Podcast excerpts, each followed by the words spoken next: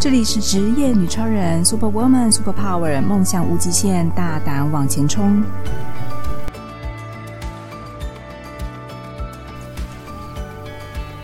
这里是职业女超人，Super Woman，Super Power，梦想无极限，大胆往前冲。我是节目主持人方糖，非常呢欢迎大家收听这一节节目。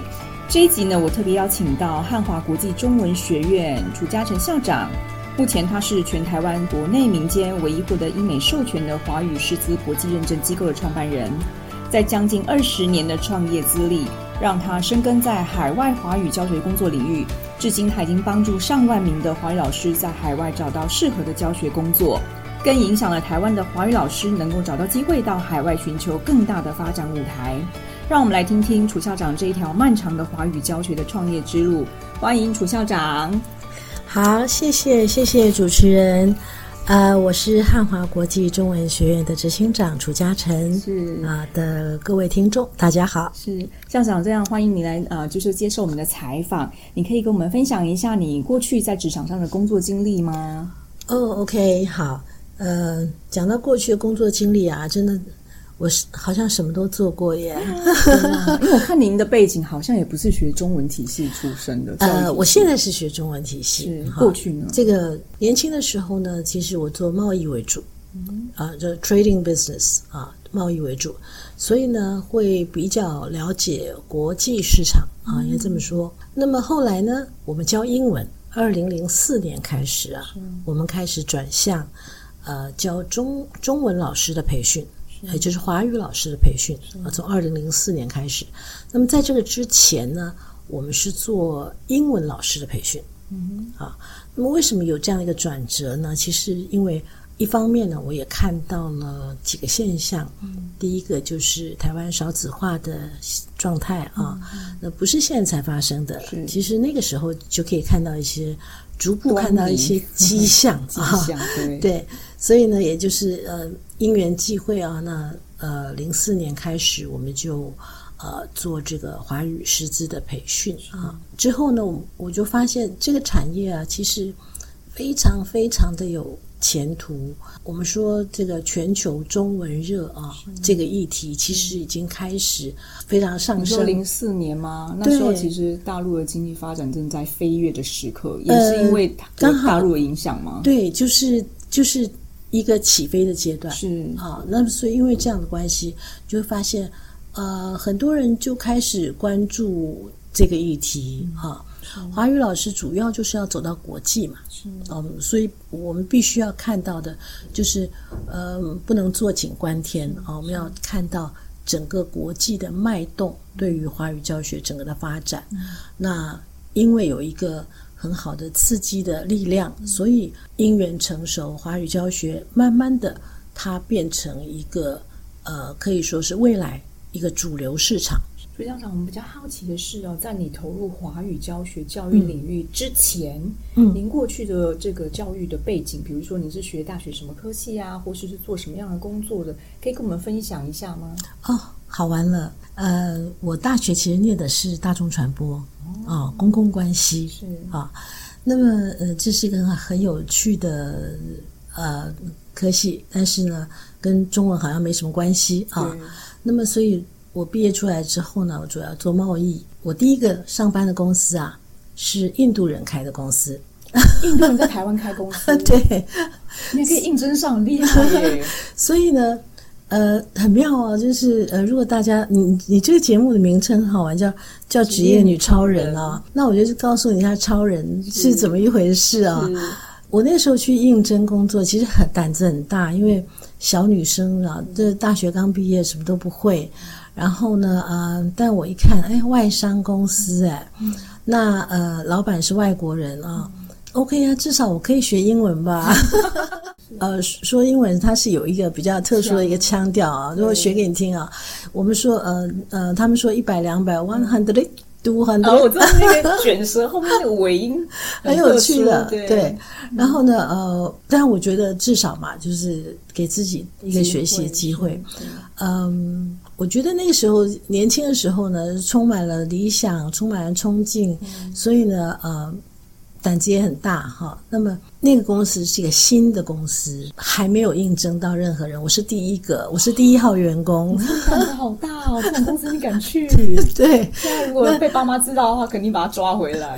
对，然后呢，我的印度老板人很好，很 gentleman。然后呢，呃，他是。一纸皮箱就到了台湾，对，到台湾做生意，然后找了一个定点，呃，开了公司。我是他应征的第一个，呃，那个时候的 title 叫做秘书。那我觉得很棒的经验，因为我真的八个小时必须说英文哎，一天，因为你老板不喜欢中文啊，他不会说中文啊，所以逼 逼你不得整天讲英文。那那那你知道，就是现在呃，我们说呃，大学生好了啊。嗯不一定每个大学生出来英文都会这个 native language 啊，所以对我来说其实是一个学习，是。啊，学习学习经验啊，学习语言能力啊啊等等，所以我做的其实也也算是蛮蛮开心的啊。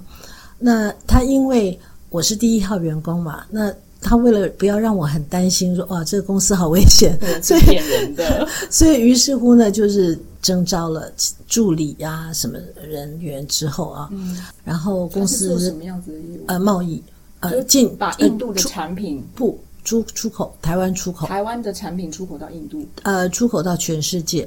他的客户呃，遍及中南美洲，呃，世界各地。那那那个时候做贸易挺真的真的是很好玩。那呃，后来呢，因为我做起也蛮算是蛮上手的啊。嗯呃，于是乎呢，他就大部分就把公司交给我，嗯，然后他就出国去接订单，是啊，那我就变成了全公司的领导，就是只有你最熟悉，也知道老板要的，都对对对。那那个时候我还很年轻，才二十六岁，二十多岁，然后磨磨上几年。嗯，我记得他飞走了，出去到世界各地去接订单啊，大概一年十二个月里面，在台湾的。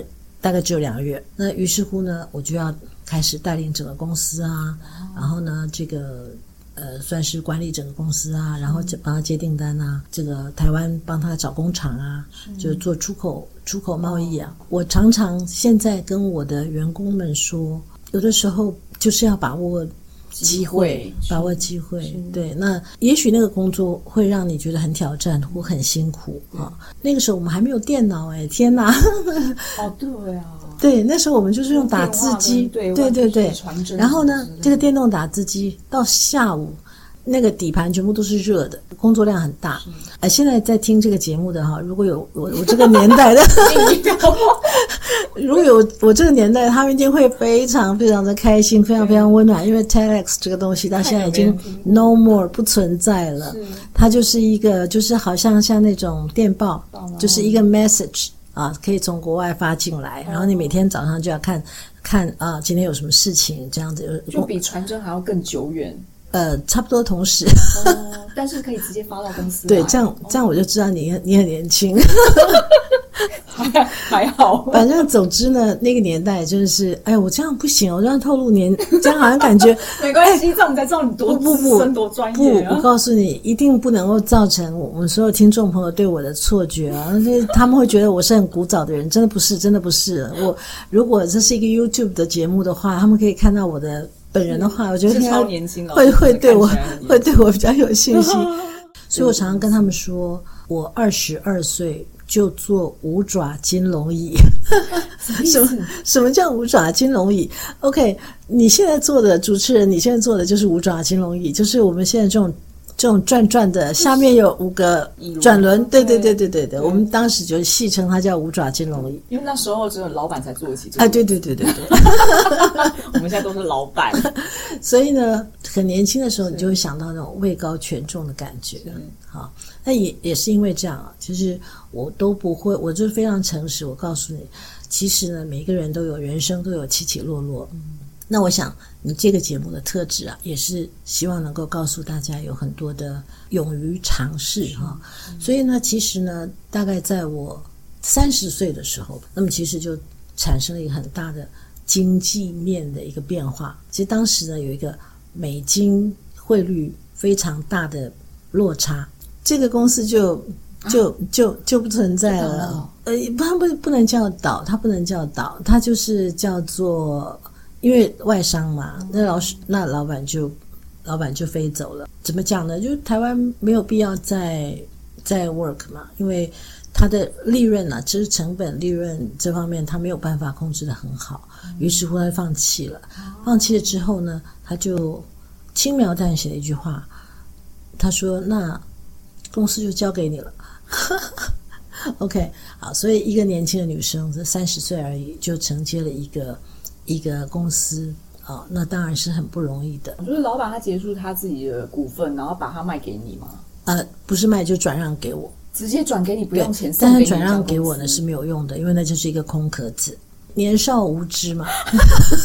然后于是乎呢，就开始了我的这个人生人生黑暗期，这个创业失败。的案例，可是你等于这条路是被逼着，就是赶鸭子上架，对对对，赶鸭子上架了。老板，你根本就没有想当老板了。对，我没有想，完全没有想。嗯、那没有想怎么办呢？嗯、呃，要想办法去去去去做。对啊，啊，所以呢，其实因为越是在一个人生谷底的时候啊，嗯、但是有一个怎么讲呢？就是要让自己有更大的信念。嗯那么这个信念就是努力之后，你还是有会有成功的机会啊，所以就是不断的学习。之后就尝试过很多的工作啊，那么我也尝试过试试看旅游业可不可以做啊，然后呃呃所有的行业我都摸摸碰碰过。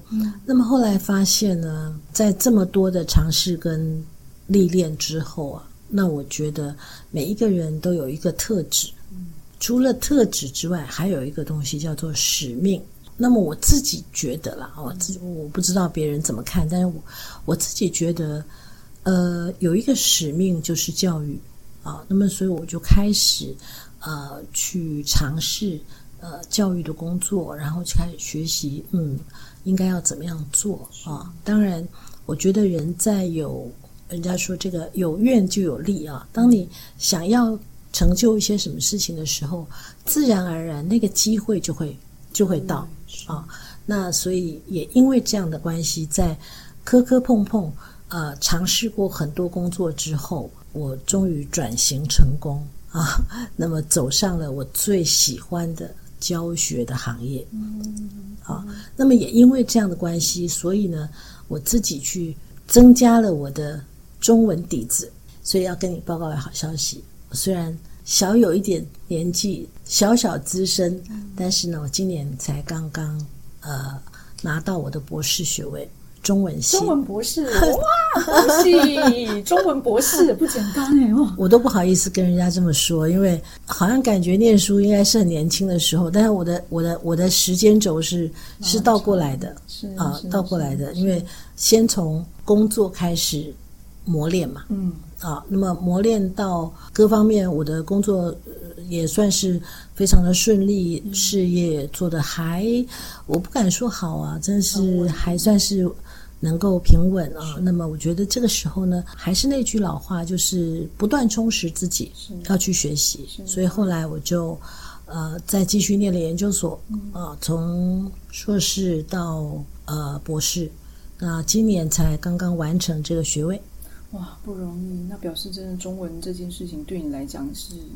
镶在骨子里、沉淀在血液里的热爱啊，不然有办法？您念了多久？要不要十年呢、啊？要办法拿到？没有，我很快呀。我我我硕士花了两年的时间就写完论文，嗯、那呃博士我花了四年的时间就完成。对啊，然后中间还有经历过这二十年在中文教学领域上面的。对，那我我我觉得这是还是那个老话，就是。人生就是要不断的学习，嗯，在学习当中呢，你可以看到机会，嗯，那在学习当中，你可以有更多的能力去克服困难。是，校长，我想请问一下，蛮好奇，就是您说您当初在这个创办汉华国际中文学院的时候，是看到了一些世界华语教学这样的趋势，可以跟我们分享当初您在零四年那么久的一个时刻，可以看见什么样子的未来呢？嗯，其实啊。因为英文市场实在是太爆满了，对，的确是。所以呢，我们既然讲不过人家的话，就是要想想看有没有什么呃蓝海策略啊，啊，所以我那时候常常常看这本书啊，怎么怎么找到呃新的机会、新的方向。嗯、那么后来我觉得，嗯，这也或许是可以尝试的一个一个方向。嗯，好，那么呃，路是人走出来的嘛，嗯、啊，总是呃有很多新的机会。嗯，啊，那么后来我发现，呃，真的做的时候呢，回想还不错，因为台湾你知道出国的人多嘛。当初的确很多人都对，现在也是一样啊，对不对？你我都爱出国嘛。嗯、那出国，有些人为了工作，有些人为了念书，呃，如果稍有能力，有些人可以考虑移民啊，各方面。嗯、反正总之就是出国的人多。如果让大家出去到海外去，嗯，嗯，不要什么餐馆打工啊、洗盘子，那很辛苦嘛。或者是呃，去打工度假，我都曾经有学生回来跟我讲说。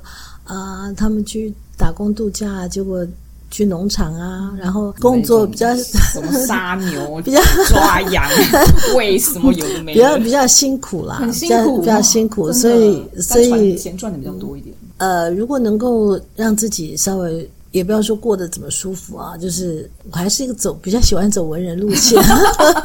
对，然后有时候年轻人只是他劳力啦，没有脑力。对对，他们只能卖卖自己的劳力。我我是希望能够为大家好，就是就是说，如果能够当教职啊，有一个有一个优点就是你始终是被人尊敬的。我觉得啦，有个身份地位在。对，在呃形象啊各方面啊，当然。不一定会赚大钱呢。我觉得赚钱，我今天中午还跟别人聊到这个问题，就是有的时候不要把呃赚钱放在第一个位置啊，但是使命感很重要。这个使命感是什么呢？就是你可以为教育啊教学上面，你可以带来什么东西，可以让别人学到什么东西。那我觉得这个观念会是我今天比较想。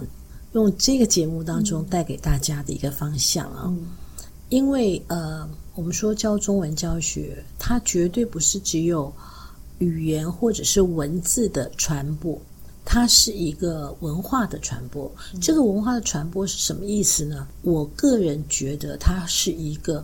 善的种子的传递，这个力量，有的时候我会在教学当中啊，我我自己偶尔也参与啊。虽然我们有很多的老师，那呃，我常常会跟学生说，你当你在教，比方说啊，举例，呃，你你家有几口人？呃，谈到称谓，谈到量词，就是几个人啊，两个人、三个人、五个人啊。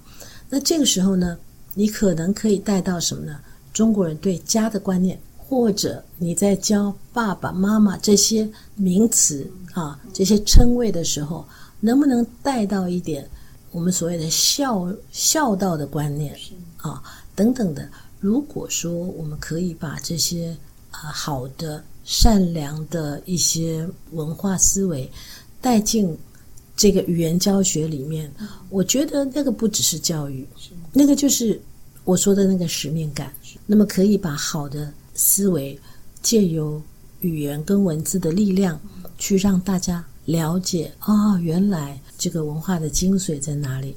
所以我们在呃教学的环境当中，我你看我们墙壁上有那个画画哦，国水墨画啊，那我也鼓励我们的学员，你不要单纯就是去研究语法啦，怎么教啦，然后这个句型怎么教啦，哈，这些都这些技法都很简单，这些。技技能性的东西都很好学，可是呢，真的要融入的就是文化的精髓，那种底蕴。鼓励大家去去写写书法呀，啊、呃，那呃画画画呀。哎，很多人反对说，哎，这是怎么讲呢？不够，就是就是好像那那是退休人的事情。我觉得对老师讲到这一个，其实我觉得教中文最难的就是这一点，跟跟其他语言体系的教法真的不一样，因为。中文跟华语教学的文化涵养实在非常深入，嗯，到文字跟技法、语法不论如何，但是像外国语，他可能就学单字、学绘画、学生活。可是你看啊，最难的就是在文化教育。对，可是你看啊，如果我们在教中文的时候，嗯，你可以呃在课堂当中让他们体验一下，体验一下写写书法。当他用宣纸，然后用。墨汁呈现出来一个作品，你知道吗？那是一个艺术创作，对他来说，那是他自己独一无二的学习。对，然后那个汉字对他来说，一写起来就很有意思了。是是是，他就不只是叫他一笔这这个直的，这个横的啊，然后呢，他们一看哇，这个中国字怎么那么难写啊？就是会打退堂鼓。我我觉得这也是蛮奇特的地方，嗯、因为我记得那个 Apple 的创办人贾伯斯，嗯，他当初就是学了书法这样的课程，啊、他才设计出 Apple 出来的那个线条。哦，所以他的、哦、他的机型是跟中华文化底蕴的那个书法的线条是有关系的。嗯嗯、我那时候看到报道也觉得很不可思议，外国人都懂了这件事。嗯嗯嗯嗯，真的，所以我觉得蛮蛮重要的。是，朱校长，你可以跟我们分享一下，就您教学。的这个二十多年的经验哦，你有观察到在未来世界华语教学有什么样的发展趋势是比较新的呢？我刚刚有提到，其实华语教学的生态啊，嗯、其实是一直会永续发展。是啊，不管是我们看到现在的情况啊，或者是未来过去两年，我们可能看到疫情的关系受会受到一些影响，但是我在这边也先提一下啊。其实疫情对华语教学是完全，以以我来看是完全不受影响，因为它突然一下可以转成由线上去教学了。嗯，所以呢，这个发展我觉得是我是很大的，教法不一样而已。啊，对，那么所以这样的一个教学的生态，我觉得，嗯，总之它是一个具有未来性的一个事业。对老师们来说，你知道吗？老师没有年龄的限制啊。是的，是是没错，对不对啊？那么有很多的工作啊，可能因为年龄的关系啊，嗯、体力也有限啊，对所以但老师没有这个问题，所以随时都可以教学。所以我一直鼓励学生们在走华语教学的道路上，就不要停止。哪怕是斜杠都没有关系，嗯，但是它是可以永恒继续的。这两年，因为呃，就是我们两岸关系的部分，孔子学院其实在海外也受到很大的影响。那这时候，您对于台湾的正体华语的教学，嗯、它在未来发展有没有更大更新的可能？我觉得是好的，我觉得是好的。嗯、所以你没有看今年忙到不行哎，今年的老师吗？这个这个需求啊，各个大专院校啊，嗯、那因为我们是民间组织，我们比较。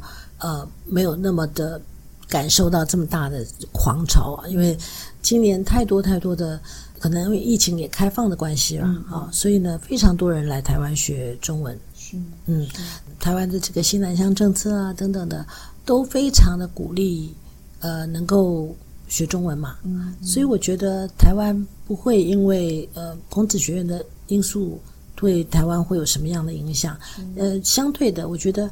台湾老师的机会反而更多了、嗯、啊，所以是有前瞻性，是是是，比以前的一个环境可能条件也更好。嗯嗯嗯，是是。那我知道汉华一直在致力于发展在海外的华语老师的一个发展的道路上面，嗯、也帮忙争取了在英国跟美国的国际认证上面的一个支持。那想问一下校长说，说这些国际上面的一个国际教学环境，对台湾的华语教学老师来讲，在未来有哪一些新的海外发展的可能性？哦，这我一直在努力的方向是啊，就是，但是呢，我们要给大家一个观念了，就是，嗯、呃，所有的教学的机会啊，机会在，市场在，但是你能不能做，就是要看自己。嗯，但是呢，有市场，有机会，相对的就是要有能力。对。啊，所以为什么我们会做师资培训？就这个道理。当有能力去取得这样的机会跟资源的时候，你成功是留给准备好的人 啊。这句是这句 slogan 是一定要记得的。那么，所以我我觉得市场是是永远会在，而且是蓬勃发展的。这时候要考虑到我们自己有没有能力去去拿到那个任务。但你有观察到在海外的这个华语教学上面的教法也好，或是趋势也好？有没有哪一些变化是我们现在刚入门的华语老师可以注意呢？比如说英呃，就是英美国家的发展跟东南亚国家的发展有不一样吗？每个地方都不一样，每个地方的需求都不一样，都非常的热络。主要的，我觉得是要看个人，因为每一个人的需求点都不同。啊，像过去啊，我们推荐一些工作机会给大家，我们从来不会跟人家说说啊，我们保证啊什么保证这个，这个东西没有办法保证。为什么没有办法保证呢？因为每个人需求点不一样。啊，以前曾经有过这样的例子啊，推荐一个美国在亚特兰大，哎，很好的机会啊，我觉得。结果呢，呃，interview 过了之后被甄选上的老师没有去。那我说，哎，我讶异啊，这么好的机会为什么不去啊？呃，他回答我说，因为她的男朋友在加州，离亚特兰大很远，太远他不想去。对，所以你会你会发现很很妙，很不是有没有机会，机会一定有，但是你要不要？我们最多只能做到说啊，provide 这些这些机会让你看见，但是呢，它是不是合适你的？那你说欧美或者是东南亚有没有差别？每个地方都有差别，但是取决于你自己喜欢什么地方啊。如果你比方说有些人啊，我很喜欢去泰国啊，那或许那就是你的选择。那有些人说不，我就是一定要去欧洲，我好想去欧洲哦。那那那也是他的选择，所以我觉得还是要把这个主权还给。学生自己学生自己的选择，那我们能够提供的就是机会跟建议。是，那我记得我上次在 YouTube 看到您专访印度的那位老师，他特别到印度去创业，哦、可以跟我们分享一下吗？哦、他 OK，我只觉得他好好勇敢。对啊，所以一定有这样的老师在。很多很多很多，他每我觉得他们都很优秀啊，真的。我我觉得有理想，那么也能吃苦啊、哦，这个是很重要的。因为我说过了，世界上每个地方都需要。中文也都需要中文老师，可是呢，你喜不喜欢去？这就是产生第一个问题。他第一个，他喜欢去那个地方，这个问题就解决了。然后他能够适应那个环境。那么再来就是，当他在那边碰到很多的挫折或困难的时候，他仍然坚持，我就是要待在这里。那我觉得，这时候我又要提供给大家一个新的、一个很重要的概念，就是坚持，坚持下去。因为只要如果你把这个当成是你的理想。那么面对一个新的环境不是那么容易，那而且更何况他是去创业耶，啊，创业在一个全然不知的环境啊，就是就是一个陌生的环境，从头从零开始，呃，适应当地的法规、人的因素、环境的因素、语言的因素，哈。然后克服所有的困难，我觉得真的是好了不起哦。对啊，所以你那一集我印象真的很深刻。对，而且是女生。对啊，自己一个人吗？对。她到现在已经出去几年了？呃，有十年了。我真的这么说，其实每一个地方啊都有它的好，每一个环境。有有些人说啊，我只喜欢偏重在。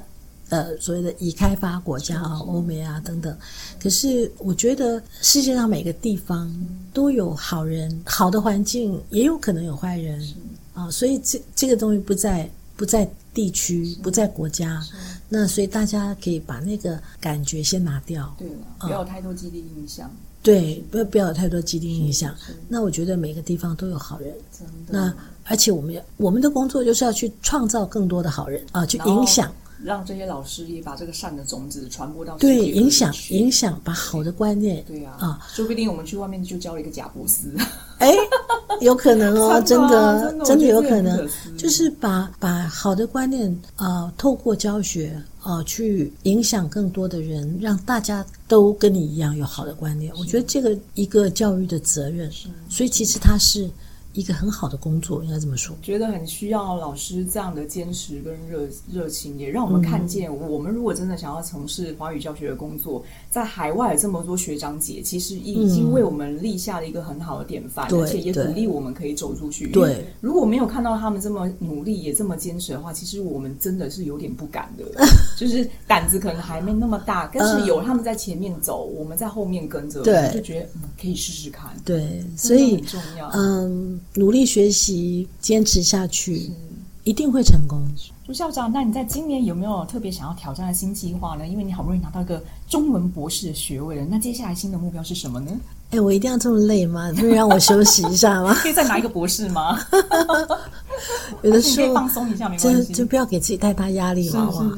可以稍微放过我吗？可以可以。那你今年目标就是出国度假啊？我其实跟你开玩笑，嗯、我我还真是个劳碌命哎。那你自己不放过自己，嗯，但我不敢说是我我可以今年立下计划，但我我不敢说这个计划今年一定可以完成，因为这是一个比较。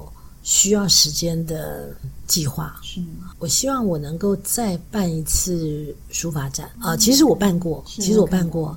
我在二零一七年，我记印印象嘛，应应该是二零一七年办过一次这个个展。那那个时候呢，是我学书法学两年半。啊，人家人家所谓的“初生之犊不畏虎”啊，就是刚练的。其实我现在看，哇，现在天哪，是什么难看的作品啊！真是的。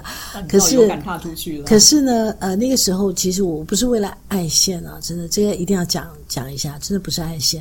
那个时候我的心情只有一个，就是我希望让大家看见努力会有成果。书法的种子是，我觉得是我们每一个人啊。就是可能觉得他很花时间要，要、嗯、要练习，可是我觉得是终身学习的一个项目。我只能说是修身养性，真的就是要退休的感觉。我回去叫我爸妈来练一下。其实是真的很好的，其实真的很好。他对于对于自己的嗯，但要有兴趣啦，也必须要说要有兴趣。对，也是一个磨磨性子很好的一个方式。因为我做事情太急了，所以我在当时因为开了一个书法班嘛，那。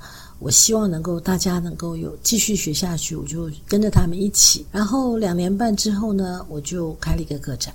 但是我现在回想起来，哎呀，真的是那个难看死了！你又这么说，因为有有做就有进步，所以所以我现在不敢轻易轻易随便随便踏出去。我觉得我要再稍微再。